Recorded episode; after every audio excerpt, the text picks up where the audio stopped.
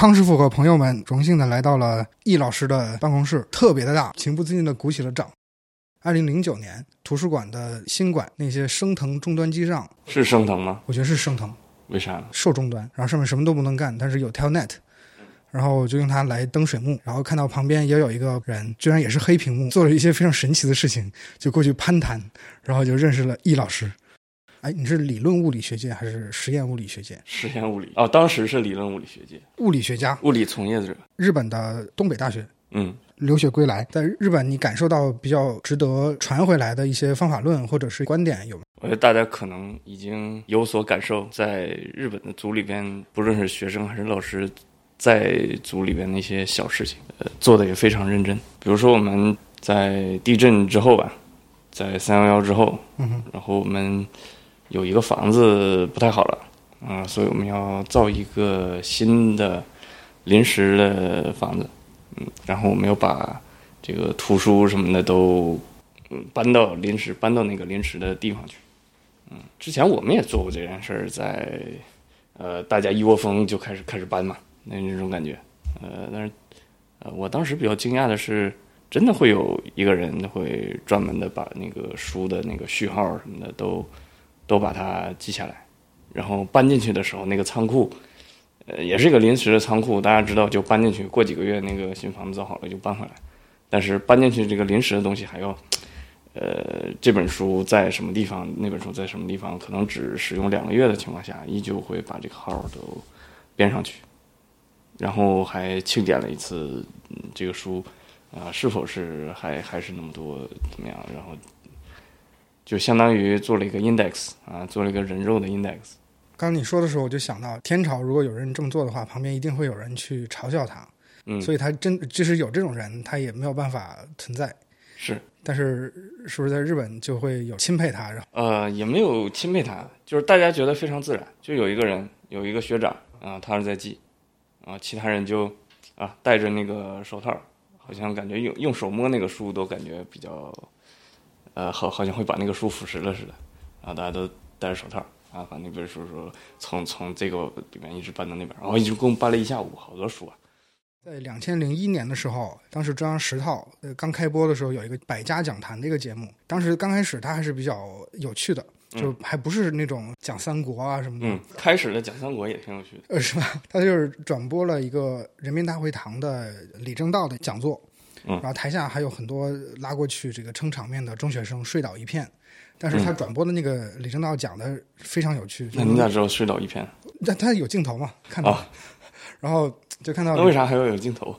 就是显示说台下有很多观众，但是那些小朋友们显然都是很很不忿嘛。嗯，李政道先生就讲了一个很有趣的故事，说他的导师是费米嘛，当时费米就问李政道一个问题，说太阳中心的温度是多少？然后李政道是说书上有一个值，费米就说不能，呃，因为书上有，你就直接接受这个值，就要开始算。李政道说，如果是要算这个的话，需要有一个多长多大的一个计算尺。然后嗯费米就花了两天的时间跟李政道一起做了一个计算尺，然后他展示了一下那个照片。就当时我看了之后，其实我我觉得李政道先生应该是想说，那个学生跟导师之间其实是要以这个手把手带徒弟的方式去传授一些治学的精神。以我短暂的这种观察来看啊，就是国内很多学生都把研究生的导师当成叫做老板。你在日本观察周围的这个研究组之间是什么样的关系？日本的这个组更普遍的像是一个家长，哦，而且可能是一个严厉的家长。我们现在国内的是沿袭自日本的这套。呃，严厉方面可能是跟日本比较像，然后这种利益关系可能跟美国比较像。是说也也因为什么 “he's your boss” 这这种，我觉得是美国的感觉。但我们组很奇葩，我们组老那个老老师会不是那么不苟言笑啊，经常跟大家一起开玩笑，而且老师特别有人格魅力。呃，我我们组应该是这个领域里边唯一这个组里边这个一直有女生的组，嗯，然后经常在日本开物理学会的时候，比比如说比如日本物理学会。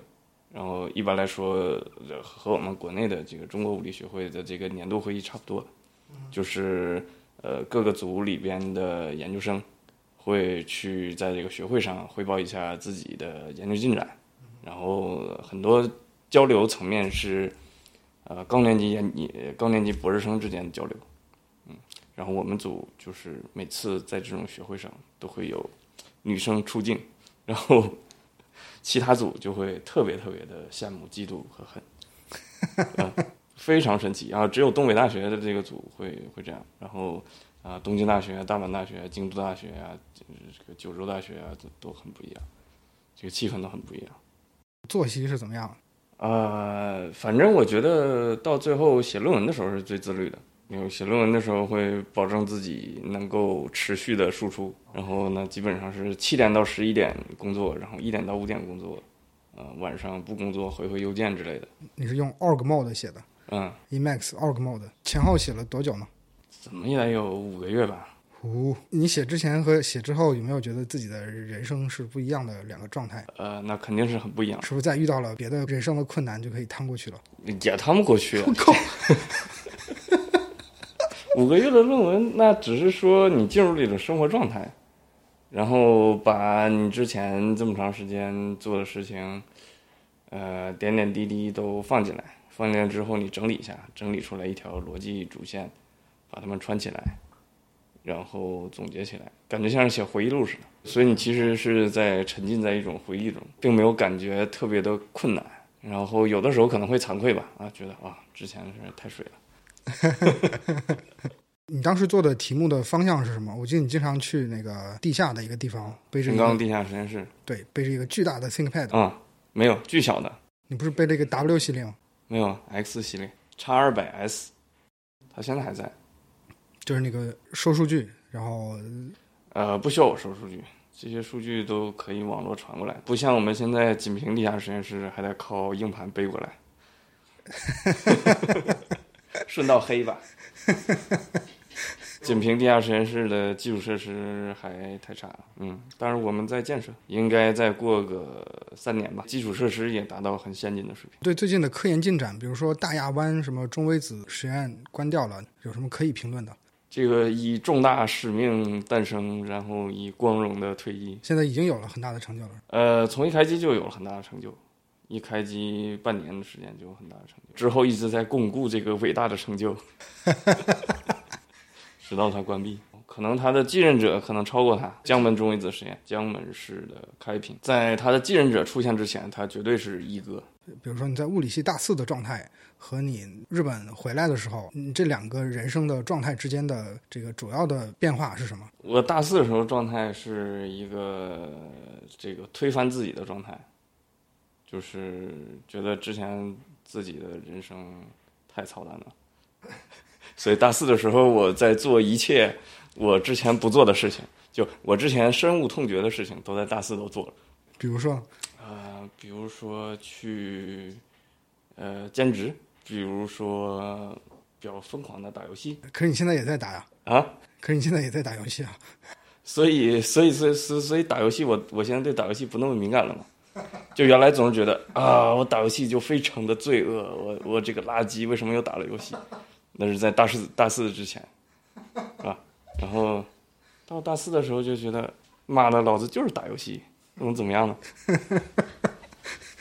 直直面恐惧本身。嗯，对呀、你经常玩战舰世界还是坦克世界？呃，坦克世界。然后大四的时候还参加参加了非常多的社会活动，对社社社团啊，特别是我们毕社毕联。啊原来我是觉得，哎，上大学不学习这是不对的，学习之外的东西都是无意义的啊，所以就就有一些变化。然后我在从日本回来之前，嗯，没啥特别感觉，觉得期待一波。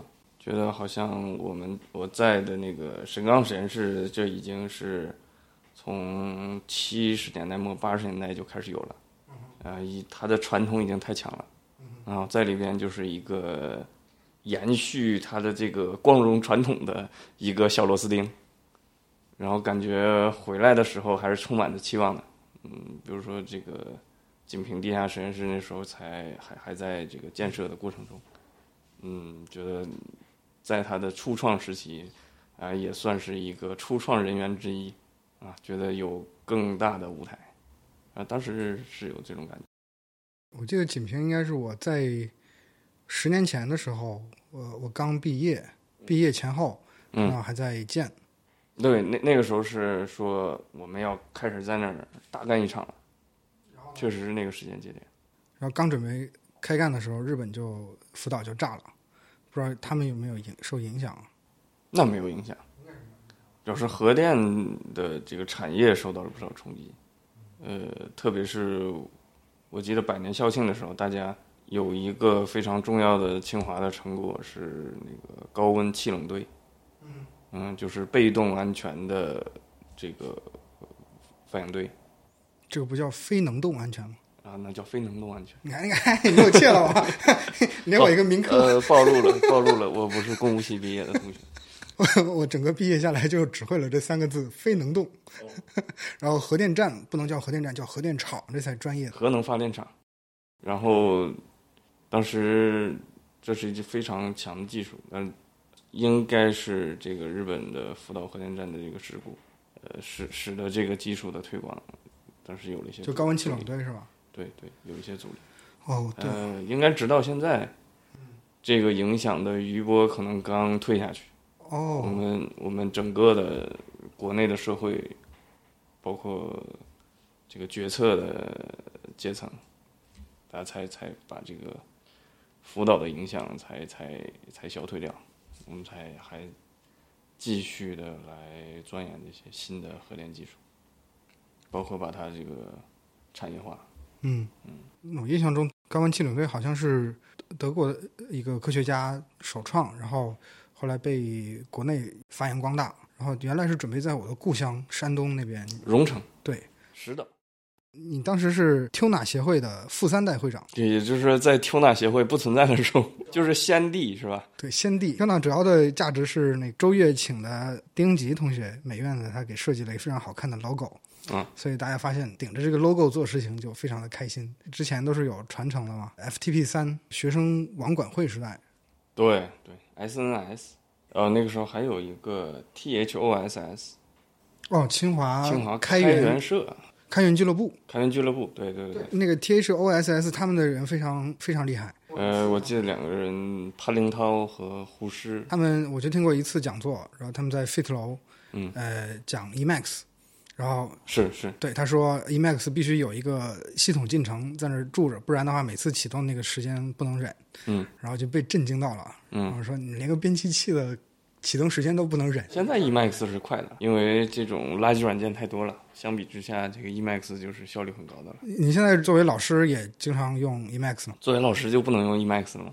这就是说，我就我就说你作为老师这个角色，作为老师的角色就应该用 Word 啊，呃，问题是你有很多要教的东西都是 Word 嘛，你怎么解决这个问题呢？啊那就用呗，不得不用的时候那就用呗，就躺平呗，没有啥别的办法。呃，我觉得 Word 主要问题是它响应速度太慢，打字会卡。那没办法，那就把时间再延长百分之五十呗，相当于你的百分之五十，你你你你的那个时钟就变快，流逝的比较快。你的主要的操作系统现在是 Debian 还是 Gentoo？呃，我的那个终端，这种台式机、笔记本电脑都是 Debian，服务器上面基本上都是 Gentoo prefix。说起来，Gentoo Prefix 你是它的主要维护者，呃，现在是，其实主主要是从一零年开始开始使用，就当时你还办了一个 Google Summer of Code 的一个题目，是吧？呃，一直有现在还有。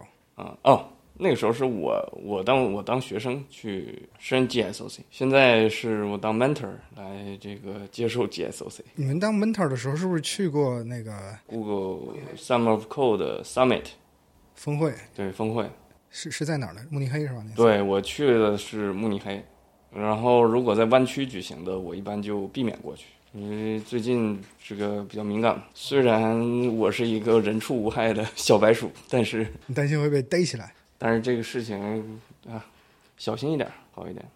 所以 prefix 是我们现在的这个生产的主力，基本上。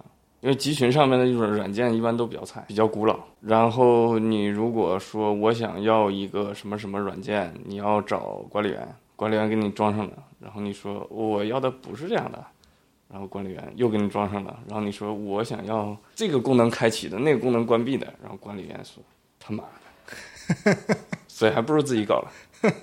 因为管理员每天都遇遇到这些这个傻叉的用户，呃，Gentoo Prefix 就是相当于你把 Gentoo 安装在一个文件夹的下面，啊，就相当于，嗯，你把原来的 Gentoo 它可能占据你的所有的文件系统数，就是占住你的根，然后你把这个 Gentoo 的根移动到了某一个文件夹下面，这个文件夹就叫做 Prefix 啊，因为你的路径前面都。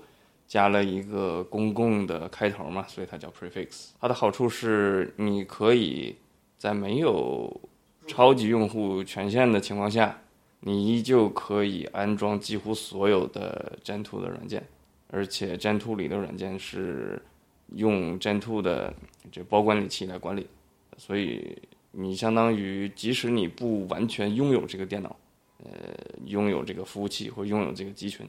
呃，你依旧可以把 Gentoo 里边你想要的这个软件从软件库里边拎出来安装上。对，基本上它的体验和一个完全被你支配的 Gentoo 是差不多。你你用 Gentoo Prefix 已经用了有十年了。嗯。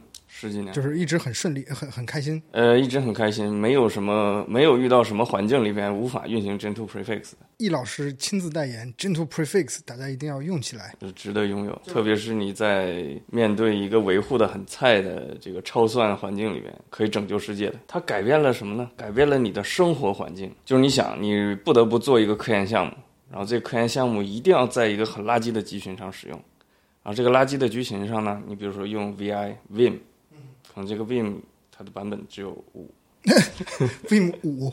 假如说只有五的话，然后你觉得每次上去的时候都要用 Vim 五，你你你使用的那些非常帅的那些功能，你发现都用不了。你发现它根本就不再是 Vim 了，它它跟你是完全不一样的那个习惯。所以在这个时候，你内心就会产生一种抗拒，你甚至会抗拒你想做这件事情本身。你你研究它可能是你研究中的一个工具。但是你发现每次这个工具都非常的蹩脚，你就不想做那个研究了。所以 Gentoo Preface 可以从这种情况把你拯救出来。所以上一次类似的一个物理学家，他在集群上面生活很不顺利的时候，他们发明了万维网 Tim Berners-Lee，他是不是也是这种状态？有可能。发现大家传送文档很慢，很烦用 FTP，所以我不如把大家的三 W 直接传一个加出加加一个超链接上去。果然是物理学家改变世界，然后互联网公司试试图收割收割世界，对，用物理学家创造的东西来收割世界，这个搭配也不错。那你你现在就主力也生活在 Debian 里面的 Emacs 里面，收邮件也用 GNU GNUs。嗯，所以我刚才举了个 Vim 的例子，是为了团结一切可以团结的力量。我也不知道 Vim 现在版本号是几，Vim 是七还是八来着？哦，所以你 Vim 五是胡扯的是吧？呃，是的。第一个电脑是什么时候开始用的？两千年，这叫做千禧年，有了有了 PC 的，实现了我 PC 的梦想。用当时用的什么东西？呃，赛扬四百，呃，六十四兆内存，主板是英特尔的四四零 LX。记得这么清楚啊！然后硬盘是十 G 的迈拓，十 G 啊，那大户人家。十 G 的迈拓，而且最牛逼的是有一台打印机，喷墨打印机，佳能好像二六五 SP。那用来打什么？打安全公约吗？打什么安全？暑假安全公约。当然是打作文了。之前交作文都是用那个那个纸写，然后经常自己改一改，改一改。就改的面目全非了，但是那时候老师就要求你，如果改成那样，你就得重抄一遍。所以有有了打印机就开心多了。现在可以看一下啊，字数够不够，够不够六百字，够不够八百字。然后你就打出来改嘛，改完之后在上面的啊 Word 啊还是 Word，在在 Word 上改，改完之后再打出来，最后打出来给老师交一个打印版，老师也开心，我也开心。我用的电脑居然比你早一点点，我是奔腾。幺六六幺六六毛毛叉，对对，MMX 十六兆内存，呃，两点一 G 硬盘，呃，然后一直用用用，从九七年开始一直用用用用到两千零一年。哎，可见我是落后了。对我那个那个奔腾呃赛扬四百已经是奔腾二时代的了，能超频，超到五三三，原来是四百兆嘛，拉外频拉到幺三三，好像也没有什么问题是吧？没啥问题。那个然后显卡是 TNT 二 Vanta，NVIDIA 那个 TNT 二最菜的那个那个 Vanta，大家都在玩游戏打 CS 的时候，发现我们家的电脑什么都拖不动，就非常愤怒的，只能好好学习了，或者是玩一些别人都看不上的东西，比如说打字。无比自行。对对，嗯没有办法换嘛，就是我的手被毛巾蒙住，然后练习打字，为啥呀？就是练盲打嘛，练得非常好。啊。然后呢，有这么叔叔阿姨来到我们家的时候，我就会被薅起来，然后呢，我就只打那个打字软件的第一屏，嗯，什么五笔自行之花开遍神州大地冒号回车空格空格，速度可以达到这个一百，快到两百多了。然后就是其实。其实过拟合嘛，嗯。啊但是现在发现这个事情在二十年之后给我带来了很很糟糕的一个影响，就是我打字不需要低头，所以我脖子一天就会特别僵，更加的僵硬。那跟打字没啥关系，不是？你应该改变这个九九六的方式，嗯，对，应该应该改变。呃，变成啥？九九幺六、九幺五，每天只工作半天，剩下的半天可以做任何事情，可是我做的其他的事情也是盯着电脑啊，可以搞一些不盯着电脑的事情啊。那就刚好很自然的说到下一个话题，你对于那个电子纸现在的看法是什么？我记得你用过索尼的非常好。DPT，嗯你现在还在用吗？嗯，现在主力是 Books M 九六呃，就在你手边，这个，嗯，它跟 DPT 比起来怎么样？它跟 DPT 比起来，它比 DPT 重，然后功能上比 DPT 多一些。它就是一个你可以随便玩的安卓，所以你同步文件什么的，你可以拿那个 Unity 呃，那倒没有。这个安卓上你可以用三把，你可以用三把，然后连到你的服务器上，就是它连上网，然后同步一下。你平时比如说想看什么东西，可以存到你的那个三把的共享目录里边。然后你每次想把它放到电子书里边，你就拿电子书里点一下同步，它就连上网，从那个三把就把电子书拿下来了，也不用接什么线呐、然后开什么同步软件呐、啊，这样就是我慢慢摸索出来的一个最开心的同步书的方法。那那你在这个 Books 上面主要看什么呢？是看 paper 还是呃 paper 和书教材，教材？嗯，也想看一看小说，但是感觉小说还是 Kindle 上看的更爽一点。但是最我已经好久没看小说了，啊，最近看的只有杂文。比如说呢？我我王小波的，据说王小波他在水木上有有人说过，他 PC 机送给了他的在清华念书的侄子还是谁来着？嗯外甥。嗯，他还写了一个文章来说这个事情。王小波先生好像是自己写过一个文字编辑器，这么神奇，对他是一个正经的程序员，强大，这是一个值得尊重的作家。在好像是黄金时代还是在哪本书里面说，然后他隔壁有一个特别喜欢听俄语广播的一个老的留学生，就问王小波说：“我这个收音机怎么老收不到俄语广播？我就只是想听一听这个新闻而已。”在书里面就说：“你不要总想着加放大加放大，你要想着国家有些东西是不想让你听的。”然后就看了那段感感触太啊，深。是那个时候是有无线电干扰的，现在也有，现在有那个，呃，现在应该有，因为有好多还有好多对法广播。对对对，主要是在十四兆，哎，不对，不是十四兆，就是在十五兆左右。呃，各个频段都有，从从五兆到二十兆其实都有。嗯，本来就是一个猫捉老鼠的游戏，就是这个境外势力在一直在换那个频率，然后境内势力就跟着那个频段。原来是放噪声，然后后来就就觉得这样这样这样不开心，这个放噪声觉得有点 low，嗯，干脆我也放一个节目。有一段时间放的是丰收锣鼓，没有，有时候就放中中央人民广播电台的节目。对，那个 CNR 是吗？嗯中国之声。啊，对，就放中国之声，然后功率比较大，然后你就听到的都是中国之声，也挺好的。啊，我有一段时间去，就最近一两年去尝试听了一下，我观察到那个中国之声，并不是从同一个地方放的，各地都有台，但是它的台的同步就是没有做到完全的这个同频发播，嗯嗯所以你能够听到一些串扰，呃，不哦不是串扰，就是那个、那个叫什么来着，回声那种感觉，哦哦，中间有一点食言，很有意思。就是确实比较神奇，它可能真的就只是给中国发的境外势力。因为我在日本的时候尝试听一下，那发现没有。它好像是在哪儿来着？在越南那边还是在哪儿？就在不知道。就就是专门是对定向对过来的，他们也得有 KPI 嘛。神奇。然后到了日本之后，我好像也听不到什么广短波，我只能听调频，就是当地的调频。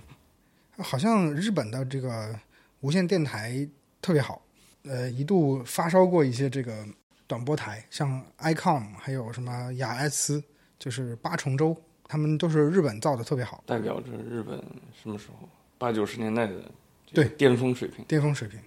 而且我发现我特别喜欢的那种这些小的电子设备，它的操作风格，嗯，在两千年到两千零五年之间，觉得那些操作界面都很舒服的，传统都是来自于索尼，嗯嗯瞬间开机，界面也很简单，嗯嗯，然后极其可靠。然后最近发现有一些录音笔是也也是索尼，他们好像不太喜欢用安卓，他们用了一个叫做 NUTTX 的操作系统，是一个实时操作系统。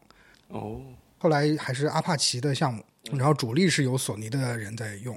索尼的人在用 NUTTX 的时候，还把它的 GDB 调试器跟 Emax 都给接好了，就是感觉非常的哦，所以你说可以从电脑上远程调试它，对从 PC 上远程。对，肯定得用 PC 来调那个，所以它那个索尼的录音笔，现在新的就是就不再用安卓，嗯，安卓确实越来越臃肿，而且 Google 一手遮天，里边各种非常恶心的安全规则，每每个版本都会加很多各种各样的安全规则，会把你各种各样的玩法给堵住，那种感觉不是很开心。不过这也是这个各种各样比较难用的东西里边还算好用的了。哦，对，说回来，你对于文献的阅读非常的痛苦，因为觉得这些文献它有可能在骗我，可能会成一个倍数在说这个事儿。又经常看到很多的汉语拼音名字的作者，然后就相当于两个中国人在用另外一个语言在交流，他交流的东西又不一定是事实，文献读起来非常的痛苦，反而还不如去看一些开源项目。对文档，对黑客们他们做的东西，起码它是可以跑起来了嘛。嗯你看 paper 就不一定它它这个方法能用。啊，我记得我很早之前应该是中学的语文老师讲说，作文如做人，这个论文也算是作文的一种吧。所以你当你看他的论文的时候，你实际上是看这个人。所以我我觉得可以有一种筛选的方法，就是你可以在现实生活中认识这些作者。哦，比如说你在这个领域里边，你肯定会有开会的机会，然后有研讨会，或者是呃一些 seminar 什么的这些机会。然后你认识了这个人之后，你其实很容易就比较容易判断说这个人是啊每天都在瞎忽悠，还是一个脚踏实地的人。啊，这样你可以通过作者筛选出来，你觉得这篇文章肯定是瞎忽悠的，肯定是不靠谱的。啊，这是这是一个好方法。对，然后你如果信任这个人，那么这个人写出来的东西，那也是呃比较值得信任的。至少他是给你一个鲜艳的一个背景，你觉得嗯，这个人比较靠谱，那么这个文章我可以好好读一下。然后你看这个人就是一个垃圾，那你这个文章肯定是垃圾成样了。嗯。这的确是一个非常好的方法，我之前没有想到过。就是因为我之前一直认为这种这种方式不应该用在学术界。就是学术界会给大家产生一个幻觉，嗯，对，呃，产生一个幻觉，就是大家都是围绕着一个客观世界对，在不断的给它添砖加瓦，然后似乎只要发表出来的论文，那么就是我们学术界的一一份子一部分，对对对，然后你就会把包括我们写论文的时候，也尽量把主观的因素去掉，然后会给我们一个错觉，说似乎这个学术界论文都是客观的。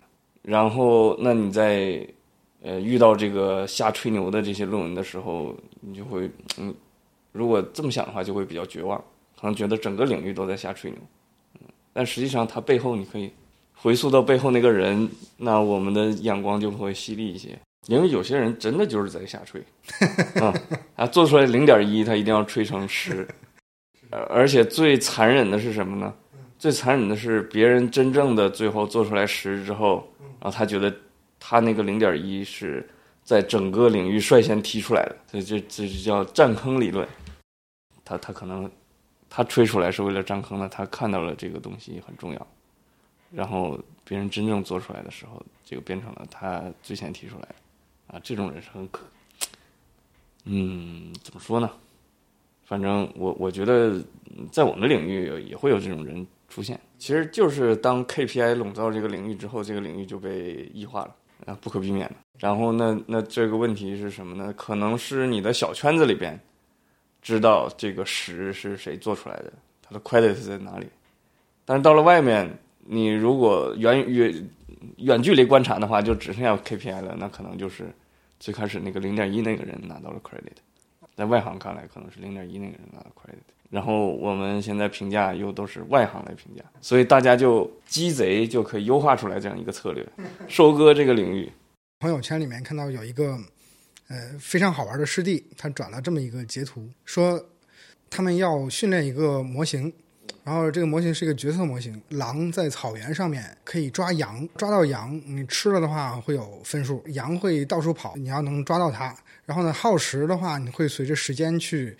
消耗你的这个分数，你如果撞到了障碍物，也会扣你的分。开始是说有一个多少分，算你最后的这个分数。越训练发现这个这个模型越来越糟糕，就是他们尝试了各种办法让狼去看更多的羊的方向啊，怎么样去追它。后来发现狼选的策略是一开始就撞死了，就是发现，所以他会玩命的去找石头，找个石头撞死这样的话分只是零分。不是，他分因为有一个初始的高分嘛，他要往下扣分嘛。啊，所以反而反而直接找石头撞死，这个分数是最高的，所以朝那个方向去优化。啊，所以我觉得这个可能跟你说的那个现在学术界可能有一点，是不是有一点点类似？发文章其实他更关注于自己的这个职业的安全，就是说他能不能发十年。我前段时间刚好在看那个 DAPA 的一一些分析文章，大家一直都认为 DAPA 是一个很很成功的一个科研管理机构嘛。然后有很多博客就在分析这些，然后其中有一个人说，DAPA 的 Program Manager 项目经理他只能在这待五年，就是必须你到了五年无论如何都要走。其次，他的工资也不太不太高，就是七万到九万左右美元每年。但是呢，他有一个非常强的能力，就是他可以瞬间的移动钱，这是他的博客里面说的，我也不知道真假了。就是他可以随便去开这个多少很很大金额的支票，折合三百多万人民币。就是是一个一个一个 program manager，他可以随便去写的支票，我我就对这三点比较印象比较深。他五年这个事儿，那个博主就说这事儿会使得这些人做事情就不会去 play safe，就是如果他是在这边是有一个终身的职位的话，呃，一定要挖一个神坑，可以做五十年这样的，所以就会做得非常的安全。这可能也是原来在学校的时候，学生社团都非常的有活力的原因之一吧。反正大家都是路人，对，所以他就会把自己人生最精彩的这个能量都放出来。哎，呃，说回来哈，开源镜像站这个事情，你想原来是在 FTP 三时代。就在有这个镜像站，当时是因为带宽比较宝贵，给校内教育网提供一些加速。我最近老在那个这邮件里面就看到，感觉这个这个事情让我看的非常的呃心里很慌哈。就很多人就来提这个新的 request，说请把这个东西镜像一下，那个提交一下镜像。就是这个事情是不是使得国际出口它越来越窄？就是我们做这个事情会不会使得这个嗯，本来我们对吧？本来我们不做这事儿的话。大家还会想这个留留一个科研的一个出口，然后呢，我们做这个事情的时候，哎，不错，那大家都去做镜像站吧。最近一两天看到的消息说要把开源作为一个国家战略。嗯，这个问题我还不太熟悉。呃，我我觉得你的担心也是有道理。但这个事情，或许这这还有另外一个解释，或许就是现在这个 Tuna 的开源镜像站这个知名度比较高了。然后，呃，各种各样这个圈外的，或者是很多小学生也知道了。然后，大家在心智还不太成熟的时候，就会觉得我所关注的这个项目是最牛的。你们竟然没有镜像，就会觉得被 offended，offended 啊，所以就会这个比较欢快的提 issues。觉得我们可能。以一个比较包容的态度来看这些事情。不管如何，我们做的事情都是可以让大家用上比较高水准的一些软件，还有并且能够感受到它的设计的文化，还有它整个的这个社区的这个文化。我觉得这个事情无论如何都是一个很好的事情。呃，你原来不是在物理系嘛？我的节目的一个宗旨就是尽量的不谈现在。呃，我就发现哈，很多人他这刚毕业之后谈那个谈毕业论文谈最开心，然后或者是刚离职谈上家公司比较开心。嗯，所以我就说你这个，你觉得物理系原来那个基科班给你的一些这个一些培养，物理系的一些治学啊，或者是一些风气或者一些文化，有没有什么值得聊一聊的？我觉得在基科班的时候，对我影响最大的是几位同学，啊，他们无论是啊，他们就根本有各种各样的 style 嘛。他有有些人是真的直觉非常强啊，让我感觉感受到哦，原来这个比如说数学啊或者物理啊可以这样来理解，嗯嗯，然后有些同学是非常的严谨。然后让我感感觉到这个很很多的维度啊，这些张力，呃，因为呃每每个人不一样，然后我感觉在这个环境中更容易找到我自己的位置，然后啊还有很多同学给出的一些建议啊，对我的一些帮助啊，我觉得这是最重要的。大一的时候不知天高地厚。去这个参加了什么技科强化计划？应该那个时候就是零五年到一零年，对这个阶段啊，好多公务系的课和机科的课是在一起的。对对对，嗯，然后就去结结实实的感受了一下什么叫不知天高地厚。这个考试题目基本上是有有有时候都是现场从试卷里面去学习到知识。这我觉得好多大一的时候，大家的差异比较大。对，大一的时候还能看出来，就因为各个高中、各个地区很不一样，然后已经既有的背景知识不一样。呃，大一的时候能感觉到非常大的差异。然后到了大三的时候，我感我发现，就之前大一的时候那个格局，其实是完全不一样的。就是真的是有些有些同学会这个到大三的时候。就就就感觉相当于你在大一的时候，你的那个知识体系的那个记忆消失了。到大三的时候，是基本上是取决于你大一大二的学习。所以我感觉高中对这个大学的影响，在知识体系方面影响并不是很大，可能学习习惯和你的这些呃眼界或者自信方面可能影响比较大。但是这些方面在。实际上也取决于，比如说在在这个系里边，在班级里边这个气氛，我觉得影响也很大。所以基科我觉得给我一个比较，还有一个给我比较大的影响是，就是很多挫折 呃，而且这个挫折不不是说这个考试没考好这些挫折啊，这些变成一个小的，很多是小事儿了。呃，挫折是比如说你，呃，他当时给了不少自由度。给了自由度，那就意味着你得选择你自己的路，啊，但是你很容易抱着说，我一定要选一个最优的路，然后我才去走，啊，然后这样就有可能就卡在那儿，就是一直在找自己最优的路，然后，那么其实这一点是把一个很早，就是把一个比如说人生抉择这种事情，呃，很早的下放到了本科的阶段里面。然后，让他很早就就在挣扎，嗯，然后挣扎了一圈之后，到了后面，然后就发现，嗯，对这种 meta 问题就比较免疫了。就说这个训练，其实就是回过头来想，其实也是一个，也是一个训练，对。然后让大家这个问自己，你到底干什么是开心的？嗯，你干什么是不开心的？我发现贵校的同学们的身上的那股气质。就包括谁来着？李健，嗯，他的歌曲也都是一副作业做不出来，考试要挂的那种感觉，给人一种谦逊的感觉。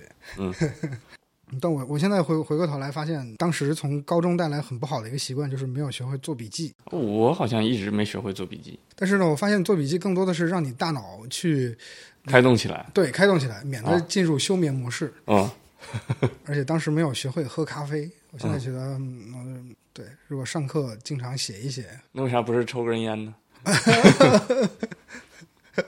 我们谈一点开心的东西，什么值得买？你最近买的最开心的东西？黑板。哦，这黑板是你买的？不是我买的，但是我觉得如果没有黑板，就买一个黑板。但是你这个黑板非常大，你这是几乘几的？我不知道，我看看啊，估算一下，这是这得一米 两米乘两米，两米，对，差不多两米两米乘两米的大黑板，上下还可以推，你这就很有一种这个爱因斯坦当年的。我发现黑板很爽的一点是，你可以手舞足蹈在上面画。你作为一个纸的话，你你你只能是非常局促的在那儿、呃呃呃呃在那儿写。黑板你就可以，啊，这样写千军万马。至少你你可以让你自己舒展开。你把你的身体舒展开的时候，你的这个心可能就舒展开了。啊，怪不得数学家们都喜欢在呃，数学家都特别喜欢黑板对不喜欢纸哈。嗯对，啊，数学家好像一定要买一种粉笔，啊。我我我也不知道，一个一个非常非常有有哦日本逼格的日本品牌。逼格的粉笔。对，后来它停产之后，有一家欧洲的公司还是哪儿公司把它的配方给买过去的，不然的话，数学家们他们一度开始囤，开始囤着自己到这个学术生涯的结束。呃，不过我我我倒没有用过那种非常强大的粉笔，但是我现在这个粉笔也令我很满意。好的，嗯，黑板的确是。呃，黑板还有一个好的地方是啥呢？就是呃，你可以不经意间就开始画图了，在上面就开始画图了。因为你平时平时在电脑上，你的这个基础模式是写字，然后你就很容易在想要传递一个你的思想的时候，你就会写很多很多文字。但是在黑板上你，你的模式就变了，你就会变成这个涂鸦模式，然后你会发现，其实它也引导你的思路也切换了。就就你想传递你的这个思想的时候，你就会以涂鸦为主来传递了。啊，这个带宽是很大的，呃，对对，而且是啊有一定抽象性的。呃有一定艺术性的，然后你有了图，越看越开心，觉得这个方案越来越对你自己也开心。对啊，呃，当然也不是说写文字不好，只是说我们平时写的文字太多了，需要平衡一下。因为我办公室没有黑板，所以我会去打印机那边拿一些白 A 4纸去写。那写完了之后就没地方归档，挂，没地方挂。对对对对，我说黑板也没法归档，你只能拍照片。嗯好像是的。我发现黑板跟白板，白板还是不一样，就是那它那个摩擦的感觉不一样。对，白板你感觉还在纸上写，黑板黑板就感觉更豪放一点。在咚咚咚的敲，咔咔那样写啊，感觉更豪放一点。就就白板就感觉更更有一种收敛的，就就就比较内敛的感觉，就是一种精英感。我不知道，就就就就就有一种互联网公司的精英感。就是黑板就又更更有一种这个蓬头垢面、这个显足，然后在这里比较比较疯狂的感觉。嗯，你知道互联网公司他们最糟糕的是什么呢？他在一个会议室里面发现没有白板，但是有白板笔，还有一个大的电视，他会在电视上写，然后呢擦不掉，然后就会被别人发到内网上骂，说谁谁谁在这儿用了这个，然后在上面乱写，你以为这是什么呀？所以那白板笔本来是应该在那个会议室的玻璃上、墙上写的，是吧？对，后来他们就有一些会议室就变成了那种可以写的墙。嗯，好，除了黑板还有什么值得买？还有什么值得买？呃，吸尘器。而且我觉得那个叫什么追觅吸尘器追觅是什么东西？啊，是天空工厂出来的。好，怎么写那？个怎么写这两个字？船队？怎么写啊？怎么写这两个字？追追求觅寻觅，好的，嗯，贵不贵？啊贵吗？呃，比比戴森便宜，呃好，嗯记下了，去买。啊，还是比较平民的。好，它是也是无线的，是吧？然后号称是以航空发电机呃航空发动机的技术来做的那个这这这这个这个这个这个吸尘器的电机，好，嗯号称是航院技术，好的，但是这里面可能有一些水分啊，不过用起来还是还是不错的不买是人啊。不买是人。嗯，好，想一想还有什么？还有什么？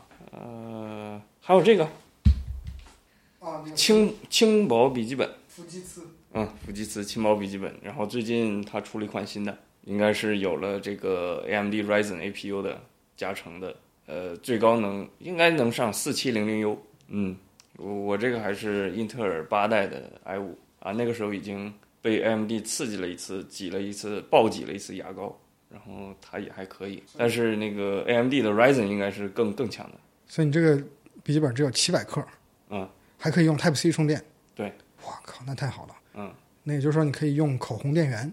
呃，对对对，我到时候现在出门的时候就带一个电源，然后手机跟电脑换着充。而且它它续航时间也有十十四五个小时十四五个小时啊啊，啊，因为我也不用什么大型软件，基本就一个命令行，一个 Xterm 和一个 Emacs，呃，和一个 Firefox，没了，就这三个东西。可是 Firefox 不会突然就 Fire Firefox 会很耗电会炸是吧？啊，对，有的时候会一下子把 CPU 占满，所以就是呃，续航的诀窍就是经常把 Firefox 关了。有道理啊！我现在就是 Firefox 常年不关，开着几千个标签页。啊，然后没事，你有你有电源呢。对，我有时候就会用那个副主席推荐的叫 One Tab 的插件，一键破产，让所有的标签页嗯都收、收起来，嗯然后形成一个归档文件。嗯然后你以为你会之后会去看，然后你心里很踏实，你不会看对，再也不会看了啊，心里踏实最重要。啊。所以你这个型号叫什么来着？WU 二 B 三，我这个叫 WU 二 B 三 Lifebook，呃，但是新款应该是有一个那个型号可能会加几个数字儿。还有什么推荐的好玩的？推荐的好玩的那个是什么？哦，那个台灯，那是个什么型号的台灯？呃，也也也不是型号吧，它的发光发光原理很特别，它是一个那个亚克力的光导，把那个 LED 的点光源引导引导到这个有机玻璃上。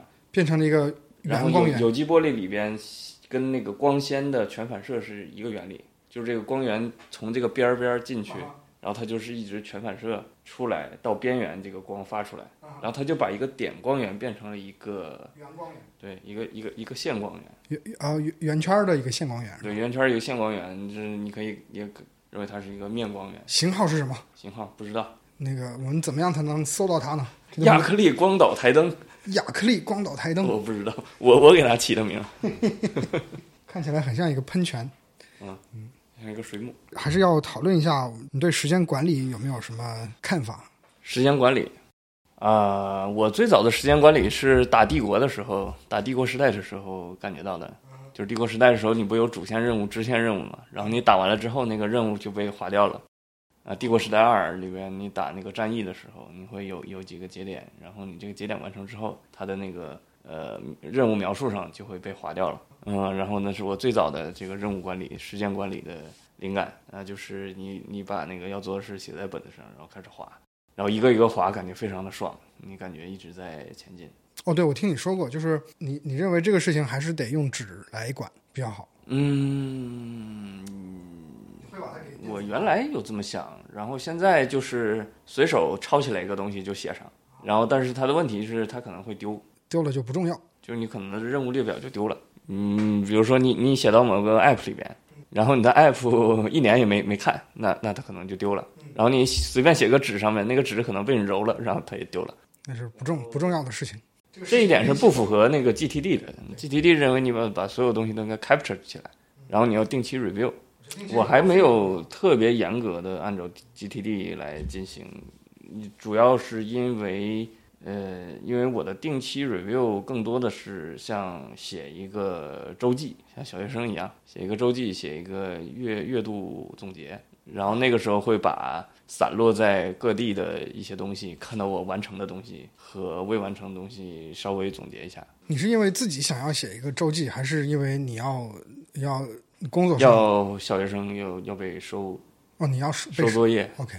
啊？没有，你你这是 自己相信。这啊？那那那这非常非常好，这非常好。呃，但是最近贯彻的不是很好，就是在我状态最好的时候，我会每周都写周记；状态不好的时候就发现忘了，呃，一转眼过了几个月嗯都没写。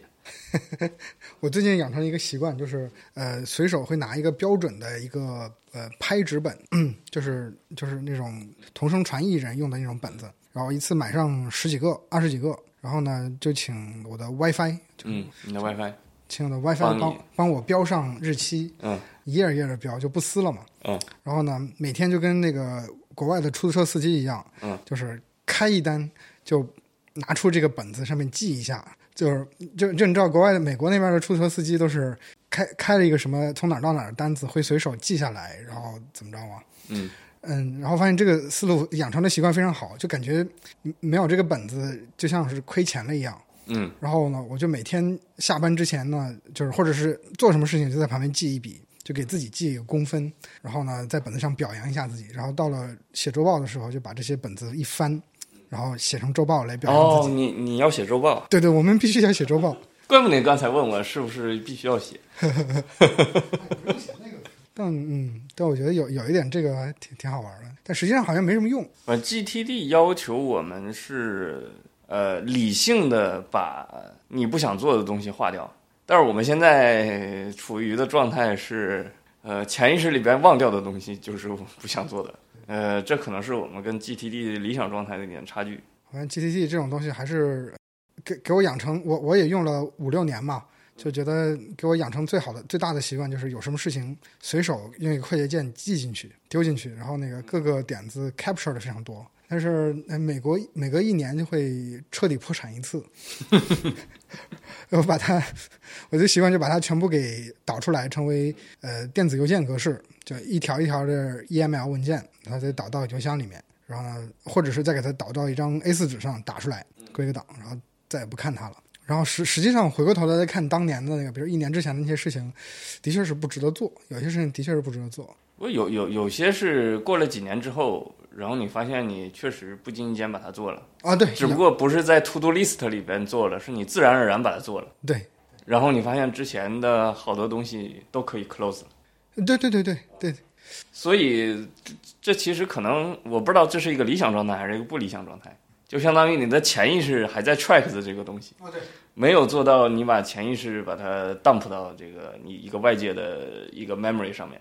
哦，我还看到一篇文章，他说不应该维护一个代办事项列表，而是应该用一个 T box 方法，就是时间盒，就是就是用日历来管，就是你要做什么事情，你就把它安排到时具体的时间上面。GTD 之所以不可以不可以呃那个没有办法的原因是，你本来的时间就那么些，或者说你呃高能量的有效时间也就那么点儿，你本来也就做不了那么多事情，所以你一直有一个一种这个很沮丧的感觉。但是如果你按照那个安排时间约约会议的那种方式去把这个时间安排到这个时间盒上的话，会发现一天可能就能做五六件事情。你本身安排那么多也是做不了。约会议是一个很有意思的方法，就相当于你呃，之前我们说有一个是潜意识，有一个是 external memory，然后还有一种就是其他人，嗯，你相当于把这个 to do list 放在其他人身上，然后你跟他约一个会议，就相当于你有有一个社会的 peer pressure，对对然后你们，俩在在做这件事情，对啊，这也是一件很有意思的事情。就是比如说要写这个稿子的话，就是一定要约出半个小时时间，就也只干这个事儿。对，但是我我看了很多文章，依然 GTD list 经常是几千个没有办法做的事情就丢在那儿的。所以需要有一个删除的机制。最近对最近感觉比较多的是和年轻的学生在一起啊、感觉呃还是很开心的。他们他们有什么？除了这个旺盛的生命力之外，呃，旺盛的生命力是最重要的，就相当于我们的 to do list。呃，好多 to do list 是相当于我把 to do list 呃交给学生了，然后学生来 push 我。哦，哎，这是一个好办法啊。嗯，就是如果大家真的都对同一件事情感兴趣，然后大家在一起讨论，真的是想要一起实现这一件事情的时候，然后而且每个人的这个特点，你的生命嘛，呃不知道这个词儿是否合适，你的生命就舒展开了。就大家在，比如说我们有一个真的有一个目标，这个目标非常的诱人，大家都非常感兴趣。然后大家每个人都会舒展出来自己的特长，觉得要把这个目标达到。然后这个目标，而且大家是互相了解的，就是一方面我知道我的特长，我可以舒展开我的特长，然后我知道另一个人的特长，所以有的时候就会非常自然的一个人去 push 另一个人，把他的特长发挥出来。如果我觉得这一个团队达到了说，呃，每个人都知道自己擅长的地方，然后就有一种把自己的擅长的部分发挥出来，然后同时又能促进别人把别人擅长的部分发掘出来，这就不简单，不再简简单单的是一个 push 和被 push 的样子了。虽然形式上是一种被 push push 和被 push，互相启发。啊、但但这对这就变成了 initiate 或者是 facilitate。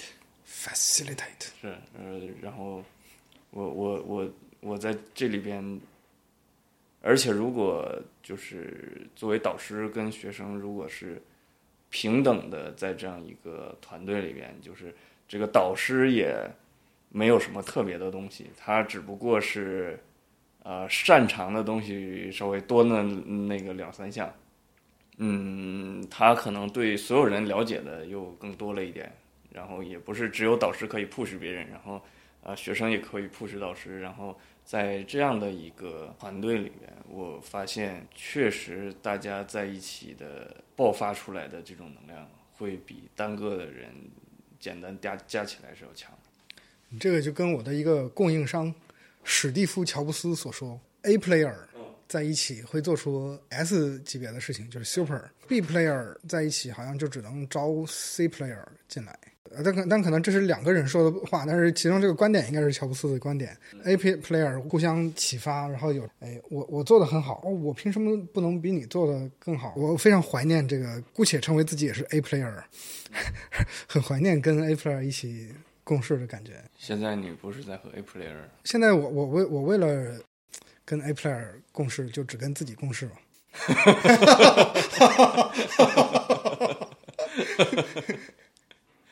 就很难啊！周围之前见到的一些很，所以把你的 WiFi 也做成你的队友。我 WiFi 非常的嗯，对我 WiFi 有那个就有一种神迹，就是非常的淡定，这个是我很很很少拥有的，就这个也很重要。嗯，对自己的这个标准的认知，呃，不一样的人共事的话，就他们有时候认为做到一个程度。可能只是你的认为这个最低的状态，然后这时候就会影响你这个心理的这个。呃，是你本来你要丢出去一个 idea，你希望他会丢出一个更好的 idea，然后结果人家会说：“我靠，这么好的 idea，好，我来抄一抄。”这个感觉就啊，非常的失落。对我之前跟那个浙江大学就遇到过类似的事情，就是说本来是跟他们一起一个不不算是学术合作吧，就跟他们有一个点子过去介绍了一下。然后那边老师也不知道有没有时间，有没有这个精力，就直接啊，这个不错，让我的学生来做一做，然后又把这个点子包装包装，然后也没有进一步，也没有动脑子，所以就非常的嗯嗯，有有一点流流水线模式了，嗯，所以我觉得当前的我现在的这个研究环境，包括我周围的这些同学啊，其实给了我呃非常好的工作体验，非常感谢他们。呃，让让让我的这个工作充满了乐趣，而且充满了惊喜。到这儿，好，再见，我是易老师。